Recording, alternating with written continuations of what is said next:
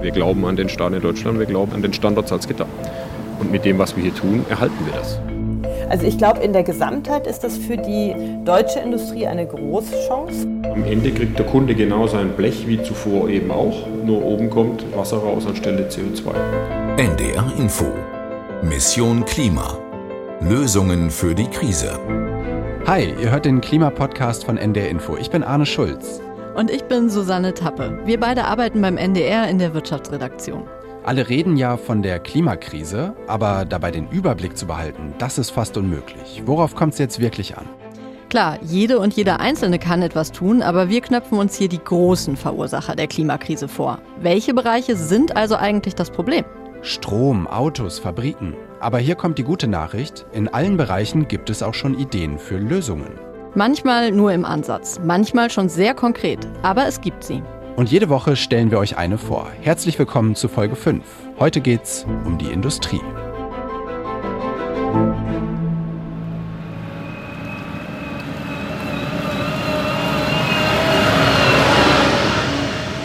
Südniedersachsen, ein Werksgelände. Und das, was sich gerade so angehört hat, als würde es uns überfahren, das ist ein Gabelstapler. In diesem Werk war für uns unser Kollege Markus Plettendorf. Hi Markus, lebst du noch? Moin, moin, ja. Wo warst du denn da genau? Ja, ich war bei der Salzgitter AG. Das ist einer der ganz großen Stahlproduzenten in Deutschland mit fast 25.000 Beschäftigten weltweit und mehr als 18.000 auch hier in Deutschland. Mehr als 6 Millionen Tonnen Stahl wurden da 2020 produziert. Also so richtig traditionelle Großindustrie, kann man schon so sagen, oder? Ja, genau wie man sich das vorstellt. Also riesig, große Anlagen, rauchende Schornsteine. Ich bin auf dem Weg zur Konzernzentrale echt schon eine ganze Zeit an dem Gelände vorbeigefahren. Da gab es dann überall Ein- und Ausfahrten, die waren beschildert von der Landstraße aus. Also wirklich schon gewaltig großes Gelände. Der Pressesprecher Olaf Reinecke, der erzählte mir dann im Auto, dass die Fläche ungefähr der von 980 Fußballfeldern entspricht. 980 Fußballfelder vielleicht so groß wie ein ganzes Dorf, würde ich jetzt mal schätzen, oder? Ja, das kommt ungefähr hin, denke ich. Wir sind dann nach einer Sicherheitseinweisung, die war natürlich nötig, durchs Werkstor gefahren und rauf aufs Gelände und da dann überall schwere Lkw, die rumfuhren. Es gab Schienen, auf denen Güterzüge unterwegs waren, Gabelstapler, Autos und es gab Halden mit Schrott, viele Fabrikhallen und natürlich auch, klar bei einem Stahlproduzenten, die Hochöfen, die man da ja auch erwartet. Du hast mir auch dieses äh, Bild geschickt, du mit Bauarbeiterhelm. Also das sah ehrlich gesagt ein bisschen krass aus. Überall Schornsteine und im Hintergrund der Himmel total verraucht oder sah das nur so aus? Ja, ein ganz klein wenig täuscht das Bild. Ich bin Ende November dort gewesen, an so einem ganz typischen nebligen, regnerischen Novembertag. Und was du da auf dem Foto siehst, ja, das ist so eine Mischung aus tief hängenden Wolken, aber, und da stimmt jetzt dein Eindruck, natürlich auch dem Rauch, der aus vielen Schornsteinen kommt. Die Ecke, wo das Bild aufgenommen wurde, da waren die Hochöfen im Hintergrund zu sehen, also die Stelle, wo aus Eisenerz zunächst einmal Roheisen entsteht. Äh, sorry, wenn ich mich jetzt disqualifiziere, ähm, bin da ja nicht so ganz tief in der Stahlproduktion drin, aber aus dem Roheisen macht man dann den Stahl oder wie läuft das? Ja, äh, das ist wirklich äh, echte Handwerkskunst, wurde mir dort gesagt. Aus dem Roheisen wird dann hinterher in einem weiteren Prozess Stahl gemacht. Und damit ist dann auch nicht Schluss in Salzgitter. Da stehen auch etliche weitere Fabriken, in denen dann Stahlträger für die Bauindustrie entstehen, Bleche für den Autobau oder für Kühlschränke und Waschmaschinen, Profilstahl, Flachstahl, Röhren und, und, und, und, und. Also wirklich eine ganze Menge. Das benötigt alles viel Energie und an einigen Stellen, ja, da qualmt und raucht es eben auch und da entsteht also CO2. Ja, nicht umsonst. Ich habe es nochmal nachgelesen, weil ich auch nicht so tief drin bin, Jungs. Aber nicht umsonst heißen die Menschen, die dort an den Öfen arbeiten, ja auch Stahlkocher. Und ich finde, das verbildlicht das ganz schön, dieses Wort. Also die Hitze und den Rauch, den man sich da vorstellt. Ne? Das Bild stimmt, wobei ich beim eigentlichen Stahlabstich jetzt nicht dabei gewesen bin. Bei meinem Besuch habe ich Martin Zappe getroffen an einer ganz anderen Stelle, nämlich unter einem Windrad, von denen es auch welche auf dem Gelände gibt. Martin Zappe, der managt ein Programm namens Salcos. Das steht für Salzgitter Low CO2 Steelmaking, also Stahlproduktion mit wenig CO2. Eine ziemlich große Aufgabe, die der da hat, den CO2-Ausstoß in seinem Stahlwerk zu reduzieren. Wie groß, das ist mir dann erst klar geworden, als ich ihn gefragt habe, wie viel CO2 das Werk denn im Moment ausstößt. Ich habe heute Morgen mal durchgerechnet, es sind 8 Millionen Tonnen. Das ist schon sehr viel, das ist ein Prozent des CO2-Ausstoßes aus Deutschland. 8 Millionen Tonnen ist im Moment die Emission hier der Salzgitter AG. Genau. Das macht uns, äh, das macht uns, glaube ich, zu einem der großen. Ein Prozent von Deutschlands CO2-Ausstoß, hat er gerade gesagt. Wahnsinn. Und das ist doch nur ein Stahlwerk. Also neben Salzgitter gibt es doch bei uns in Deutschland auch noch ThyssenKrupp, ArcelorMittal, Dillinger und ich glaube noch etliche mehr, oder? Ja, also diese Zahl, die hat mich auch wirklich umgehauen. Sehr trocken vorgetragen, aber es hat mich wirklich umgehauen. Aber auch gezeigt auf der anderen Seite, wie sinnvoll es ist, hier anzufangen mit der CO2-Reduktion. Denn wenn das in Salzgitter und in anderen Stahlwerken oder dann auch in der Zement- oder der chemischen Industrie gelingt, dann ist da schon eine ziemlich große Stellschraube. Ja, stimmt. Man muss das ja noch weiterdenken. Das ist ja nur ein Teil der deutschen Industrie. Wer stößt denn da wie viel aus und vor allen Dingen, wo stehen wir da gerade? Arne, dein Job. Fabriken gehören zu den größten CO2-Verursachern in Deutschland. Mit mehr als 20 Prozent der Emissionen, das ist eine ähnliche Größenordnung wie der gesamte Verkehr. Wenn wir dann noch ein bisschen genauer hinschauen, sehen wir, das CO2, das entsteht zwar in ganz unterschiedlichen Fabriken, aber drei Branchen stechen ziemlich hervor. Auf Platz 3 Zement, Platz 2 die Chemieindustrie und ganz oben auf dem Treppchen Stahl. Auf Zement wollen wir in der nächsten Folge nochmal eingehen, da geht es ums Bauen. Schauen wir jetzt also auf die beiden anderen Top-Verschmutzer, die Chemiebranche und die Stahlwerke. Weltweit gesehen machen allein diese beiden schon 10% aller Emissionen aus.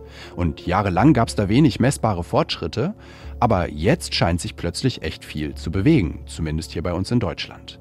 Und manche sagen sogar, wir haben gerade eine richtige Chance, was voranzutreiben, weil in den nächsten zehn Jahren werden laut Wuppertal-Institut ganz viele alte Anlagen ausgetauscht oder modernisiert. Und da sagt mittlerweile sogar der Industrieverband BDI, quasi alle neuen Anlagen müssen klimafreundlich sein oder sich zumindest klimafreundlich betreiben lassen.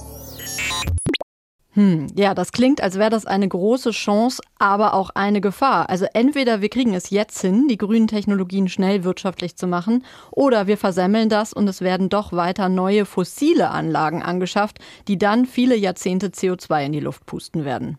Ja, wie man der Industrie helfen kann, es hinzukriegen, hören wir ja gleich noch ausführlicher von Veronika Grimm. Die sitzt unter anderem im Sachverständigenrat Wirtschaft der Bundesregierung und arbeitet ziemlich viel zu Klimathemen.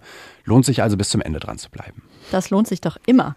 Markus, wir kommen aber nochmal auf unser Beispiel in Salzgitter zurück. In der Chemiebranche könnte zumindest bei den Grundstoffen offenbar vieles auch mit Ökostrom laufen.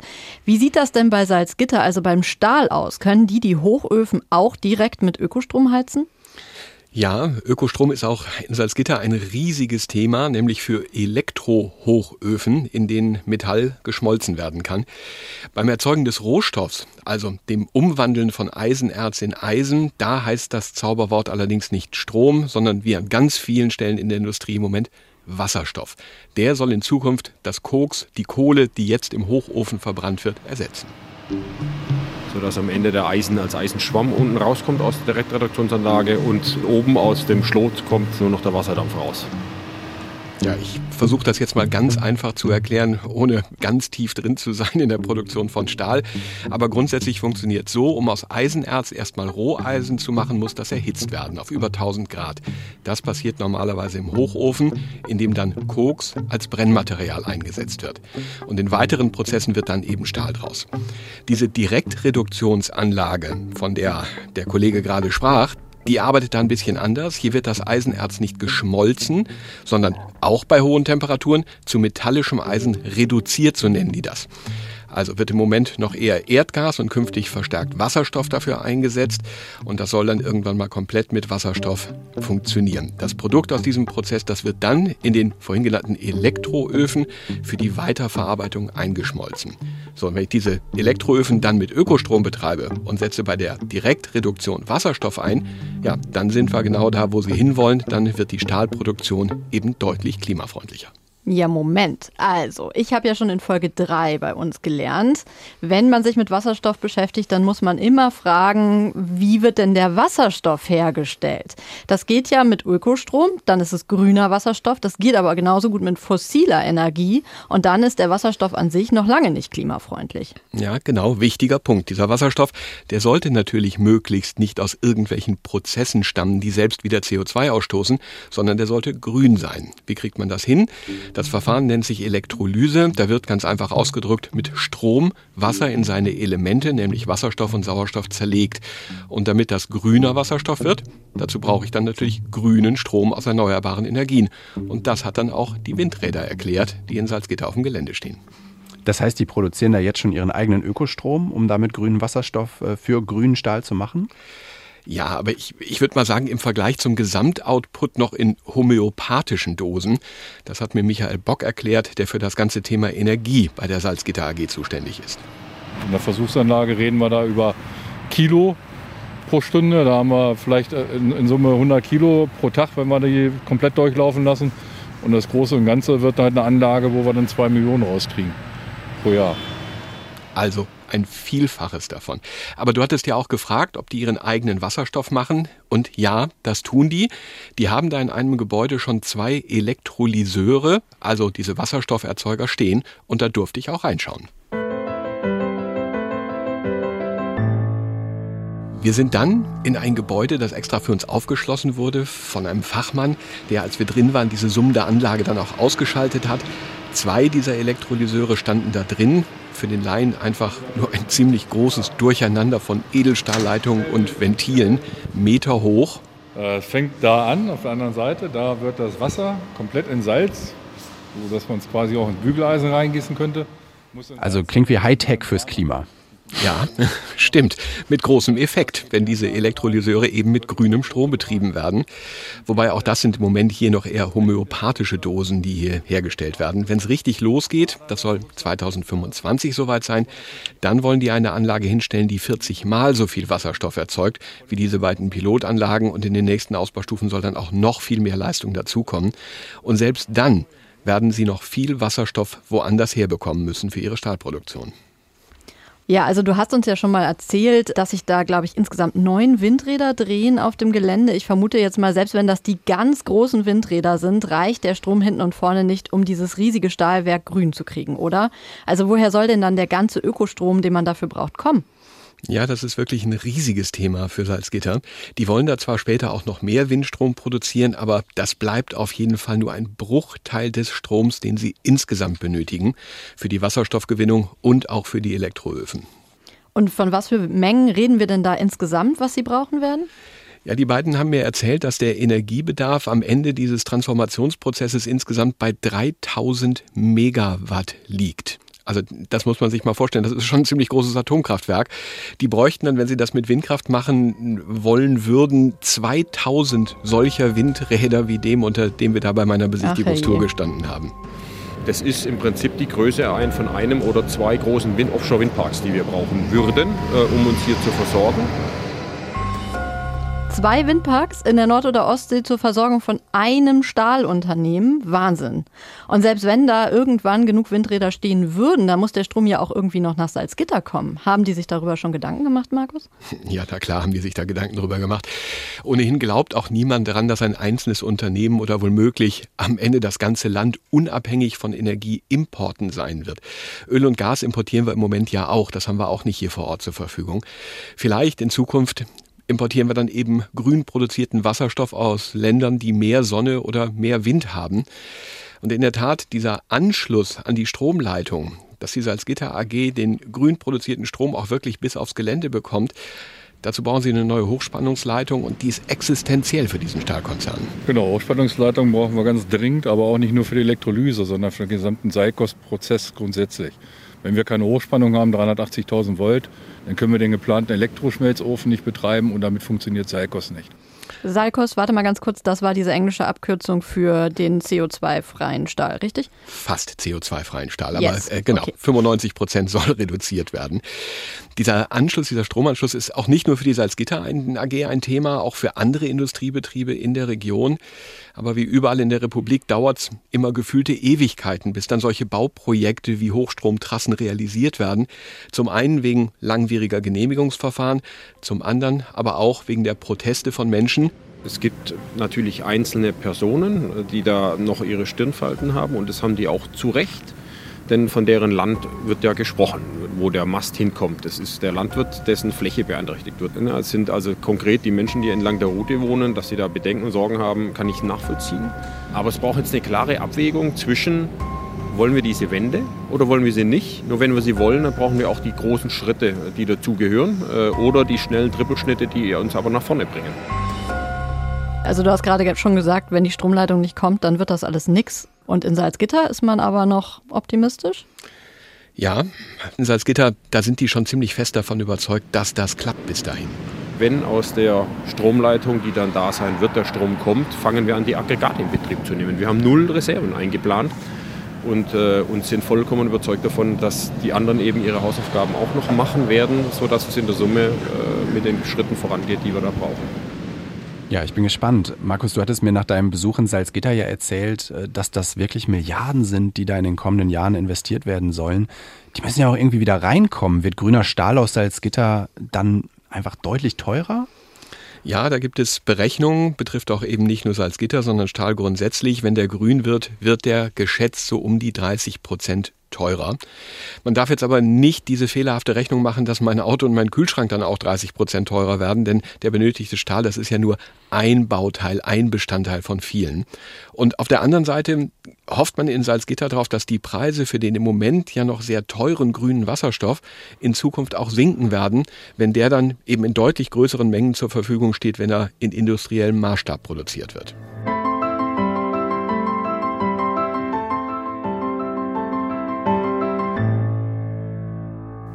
Okay, machen wir mal einen Strich unter dieses Beispiel. Der Stahl wird erstmal teurer sein, was wahrscheinlich gerade angesichts der ohnehin oft günstigeren Konkurrenz aus China ein Problem ist.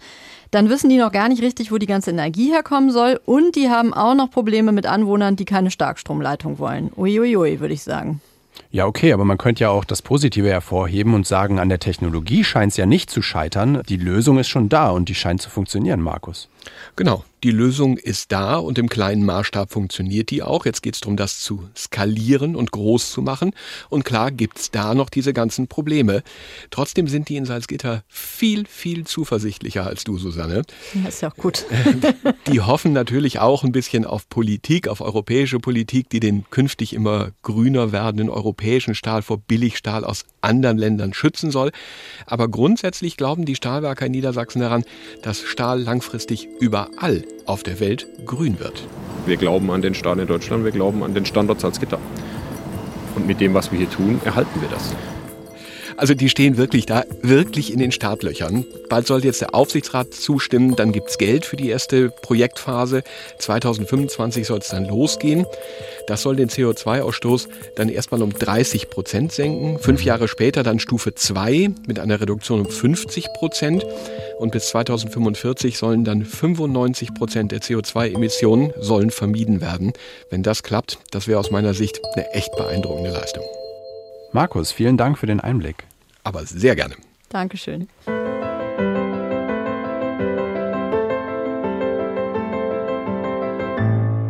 Ja, Optimismus ist immer gut und Salzgitter ist da ja auch wirklich in guter Gesellschaft. Fast die ganze Branche in Deutschland arbeitet inzwischen an grünem Stahl. Aber dass das Problem erkannt wurde, heißt natürlich noch nicht, dass es auch gelöst wird. Ja, das stimmt. Ähm, die Probleme muss man halt wirklich noch angehen, muss die lösen.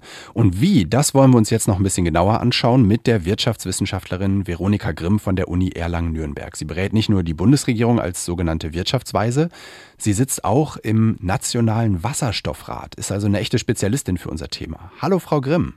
Hallo, ich freue mich.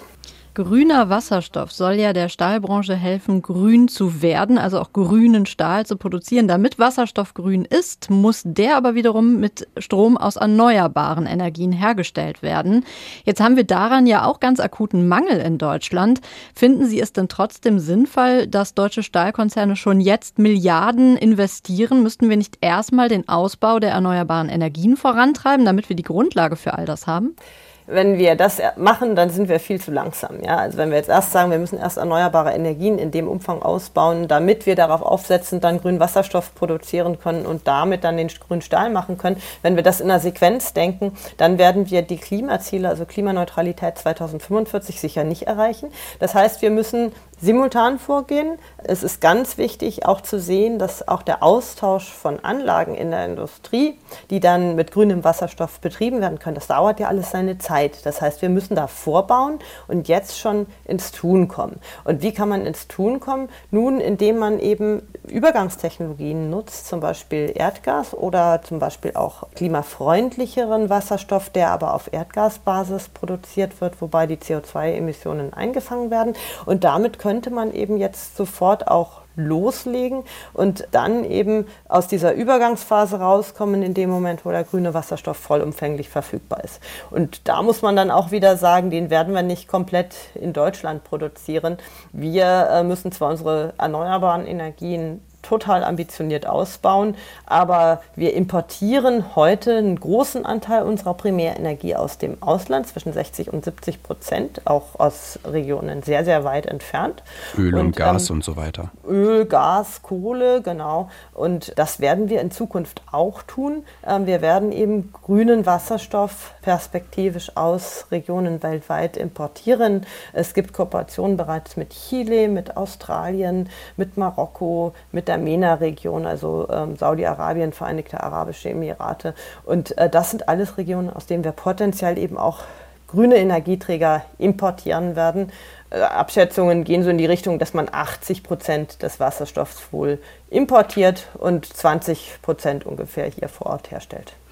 Ja, was ich mich da immer frage ist, ich kenne diese Kooperation mit Marokko, Algerien, Namibia, gibt es ja Projekte zum Beispiel ähm, grünen Wasserstoff dann per Pipeline zu uns zu schicken, der eben mit Hilfe von Solarenergie aus der Wüste hergestellt wurde. Das klingt erstmal total toll. Andererseits, wo wir gerade schon Öl angesprochen haben aus Saudi-Arabien oder Gas aus Russland, bringen wir uns da nicht in neue, mitunter auch schwierige Abhängigkeiten? Was denken Sie darüber? Zunächst mal ist das eine große Chance, unsere Abhängigkeiten zu diversifizieren. Wir haben aktuell einseitige Abhängigkeiten von Ländern, die über fossile Rohstoffe verfügen. Und mit der Perspektive, dass wir grüne Energieträger importieren in der Zukunft, eröffnen sich eben neue Möglichkeiten. Denn es gibt viel mehr Länder weltweit, die gute Voraussetzungen haben, um erneuerbare Energien in großen Mengen zu produzieren. Und dazu gehören afrikanische Staaten, dazu gehört aber auch eben Chile, dazu gehört die MENA-Region. Und mit all diesen Staaten kann man jetzt Kooperationen initiieren, um seine Energieabhängigkeiten eben auf die mittlere Frist zu diversifizieren. Das heißt, es gibt mehr potenzielle Länder, die uns mit Energie beliefern können. Es ist natürlich so, dass wir nicht nur auf Pipeline angewiesen sein werden, sondern der Transport von Wasserstoff wird zum großen Teil auch per Schiff erfolgen. Dafür gibt es teilweise Infrastruktur, die verwendet werden kann. Zum Beispiel Ammoniak wird heute auch schon gehandelt und auch äh, per Schiff transportiert. Dafür gibt es auch schon Terminals. Für andere Formen des Wasserstofftransports müsste man Infrastrukturen zunächst erstmal nochmal aufbauen. Und man muss auch ehrlich sagen, wir müssen auch die heiße Kartoffel anfassen, unsere Abhängigkeiten von fossilen Energieträgern, also die Staaten, die uns diese Energieträger liefern, mitzunehmen in die Transformation, unseren Gestaltungsmöglichkeiten nutzen, die wir haben, dadurch, dass wir da Handelsbeziehungen haben. Denn klimaneutral werden wir nur global. Das bedeutet, dass die Industriestaaten die über die Möglichkeiten verfügen, auch den Staaten Perspektiven eröffnen müssen, die jetzt von fossilen Energieträgern abhängen. Denn die brauchen ja auch Geschäftsmodelle, Wirtschaftsmodelle, die dann auf das fossile Zeitalter folgen. Jetzt hatten Sie vorhin gesagt, so 60 bis 70 Prozent der Energie importieren wir aktuell, so noch in unserem jetzigen fossilen Zeitalter. Ist das dann auch so die Größenordnung, wie das in Zukunft mit grüner Energie bleiben wird? Ähm, das heißt also, dass tatsächlich so Windräder an Land oder so für die Industrie hier in Deutschland wirklich nur eine untergeordnete Rolle spielen werden?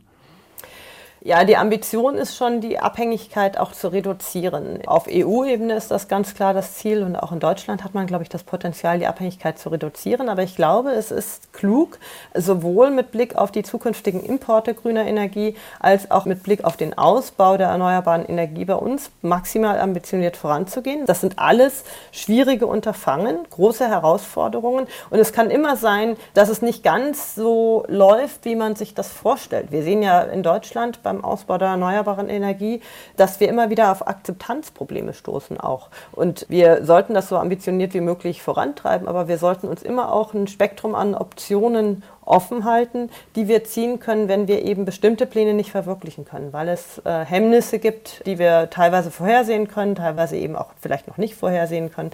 Insofern auf beiden Achsen sowohl Import als auch Ausbau in Deutschland ambitioniert vorangehen und die Potenziale heben. Ja, und dazu kommt ja noch die Kostenfrage. Ähm, also bei Salzgitter schätzt man, dass die Produktion von grünem Stahl rund 30 Prozent mehr kosten wird. Wie lässt sich denn verhindern, dass deshalb die Braubranche, vielleicht sogar die deutsche Baubranche, am Ende dann lieber billigeren, aber dreckigeren Stahl aus China kauft? Damit wäre dem Klima ja dann auch nicht gedient. Gibt es da politische oder auch marktwirtschaftliche Mittel dagegen? Ja, es werden verschiedene Sachen diskutiert. Äh, das, was aktuell auf der europäischen Ebene in der Diskussion ist, ist ja der CO2-Grenzausgleich. Also da äh, ist die Idee, wir machen in Deutschland eine ambitionierte Klimapolitik, die auch dazu führt, dass die Unternehmen sich zunehmend grün aufstellen und diese zusätzlichen Kosten eben tragen und auch weitergeben können an die Abnehmer.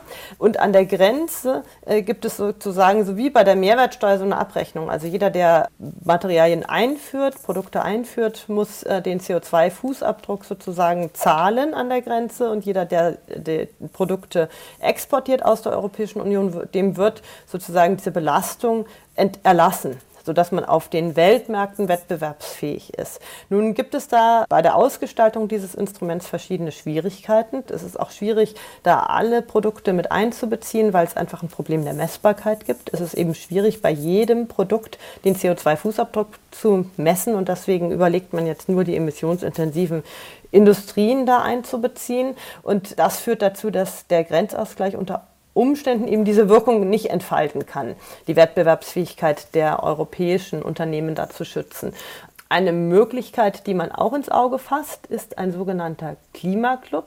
Da wäre es so, dass man zusammen mit großen Handelspartnern der Europäischen Union, allen voran China und den USA, ein gemeinsame Ambitionsniveaus im Klimaschutz in bestimmten Bereichen ausmacht oder idealerweise einen gemeinsamen CO2-Mindestpreis etabliert. Und das würde dann auch dazu führen, dass die Wettbewerbsfähigkeit der Industrien in den entsprechenden Ländern ungefähr auf Augenhöhe ist. Auch das ist ein dickes Brett, das man bohren muss, aber das ist eine sehr attraktive Möglichkeit. Das könnte auch eine Lösung sein. Wir müssen auf jeden Fall darauf achten, dass wir eben die Wettbewerbsfähigkeit der inländischen Industrie auch erhalten und gleichzeitig es schaffen, diese neuen Technologien eben zu etablieren und auch umzusetzen, weil die Technologieführerschaft ist ja auch ein ganz wichtiger Punkt, warum wir das machen wollen wenn wir in Deutschland, in Europa schaffen, diese Anlagen erstmalig zu bauen, dann haben wir die Möglichkeit, eben diese Expertise auch äh, in anderen Ländern weltweit anzubieten. Und das trägt zum Klimaschutz bei und das eröffnet auch der deutschen Industrie mögliche Geschäftsfelder natürlich. Ja, da wollte ich Sie gerade noch fragen. Also wenn wir das so zusammenfassen, Sie haben gesagt, es ist also ganz wichtig, dass man äh, sich auf internationaler Ebene einigt, am besten mit China und den USA zum Beispiel, um eben hinzukriegen, dass ja, das nicht zum Wettbewerbsnachteil wird, wenn man grüne Produkte hat. Aber wenn man das hinkriegen würde, dann sagen Sie schon, dass das für so traditionelle Branchen wie die deutsche Stahlindustrie oder auch die Zementindustrie, die Chemieindustrie, dass das tatsächlich grüne Technologie sogar eher eine Chance ist? Also ich glaube, in der Gesamtheit ist das für die ähm, deutsche Industrie eine große Chance, weil es natürlich nicht nur die Frage ist, können wir grünen Stahl oder grüne Chemieprodukte herstellen, sondern wir erarbeiten uns in der gesamten Industrie, im Maschinenbau, in den Zulieferindustrien, erarbeiten wir uns ja auch die Expertise, diese Anlagen auf industriellem Niveau zu bauen. Und wenn wir weltweit das Ziel der Klimaneutralität vor Augen haben, viele Staaten weltweit haben sich in den letzten Jahren ja zur Klimaneutralität Mitte des Jahrhunderts bekannt. Und das bedeutet auch, dass die Nachfrage nach derartigen Anlagen weltweit steigen wird und die Industriestaaten natürlich auch einen Beitrag zum Klimaschutz leisten müssen, indem sie klimafreundliche Produktionsanlagen weltweit installieren und etablieren können. Das heißt, die Rolle der Industriestaaten ist hier zweigeteilt. Natürlich einerseits selber zum Klimaschutz beizutragen, indem man die eigenen Emissionen reduziert, aber zum anderen eben auch die Technologien bereitzustellen, mit denen Entwicklungs- und Schwellenländer, die Bevölkerungs- und Wirtschaftswachstum noch vor sich haben, in Zukunft eben die Option bekommen, klimaneutral zu wachsen. Und in dem Sinne ist es natürlich eine große Chance auch für die deutsche Industrie, die man nutzen sollte. Und in dem Sinne ist es auch gut, relativ schnell voranzugehen und diese Expertise sich schnell zu erarbeiten und nicht abzuwarten. Frau Grimm, herzlichen Dank für das Gespräch. Ja, ich danke Ihnen. Ja, also echt erstaunlich. Ne? Jetzt ist das auch bei diesem Interview noch so positiv geendet und eigentlich hat sie ja das bestätigt, was Salzgitter sich auch erhofft, dass die, indem sie jetzt in diese grünen Technologien investieren, tatsächlich ja eine große wirtschaftliche Chance haben. Ja, absolut. Und ich würde mich natürlich auch freuen, wenn Frau Grimm und auch die Salzgitter AG und alle anderen da recht behalten, bei aller kritischen Nachfrage immer. Naja, hoffen wir es mal. Wir enden jetzt erstmal an dieser Stelle zum Thema Industrie und Stahl. Und nächste Woche springen wir dann auch schon wieder ein Problemfeld weiter. Da kümmern wir uns nämlich um unsere Häuser und Wohnungen. Ja, die Baubranche, auch ein großer Klimakiller, auch wegen Stahl und wegen Zement. Grüner Stahl wäre also auch für den Bau ein echter Meilenstein, aber längst noch nicht genug. Und deshalb sagen manche, lass uns doch diese zumindest im Moment noch sehr klimaschädlichen Bauteile so weit wie möglich ersetzen durch klimafreundliche Baustoffe.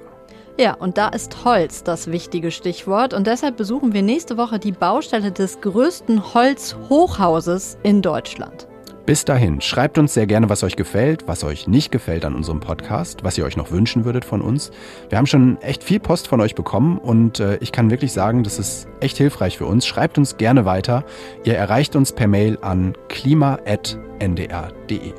Und wenn ihr jetzt noch mehr Input braucht oder in den nächsten Tagen, dann schaut doch auch gerne auf unsere Internetseite unter ndr.de-klimawandel. Haben wir viele weitere Hintergrundinfos zur Klimakrise für euch zusammengestellt.